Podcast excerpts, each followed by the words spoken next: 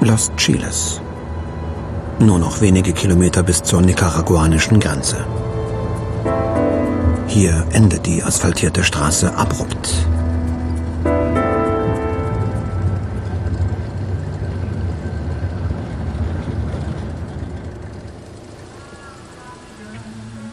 Nicaragua beschallt Costa Rica mit Latino-Rhythmen. Wieder erwarten tut sich was am Grenzposten. Autos, Leute, die warten. Auf was?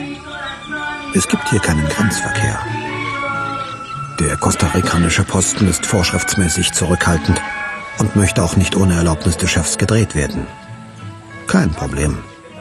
Ohne Uniform ist man auskunftsfreudiger.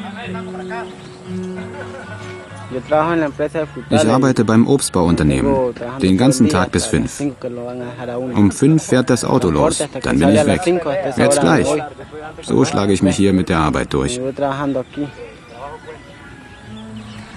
Es kommen immer mehr Menschen.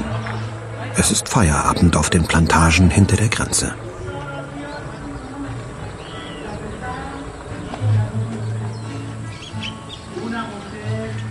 Das sind Taxis. Das ist legal. Hier in Nicaragua sind wir ganz legal. Wir sind keine Schmuggler. Die da werden Piraten genannt. Wir sind Legale. Unsere Papiere sind in Ordnung. Mit Genehmigung der Stadtverwaltung und alles. Von hier ab in diese Richtung sind wir legal beschäftigt. Von hier in diese andere Richtung sind Sie illegal beschäftigt. Die dort sind Piraten, die Ticos.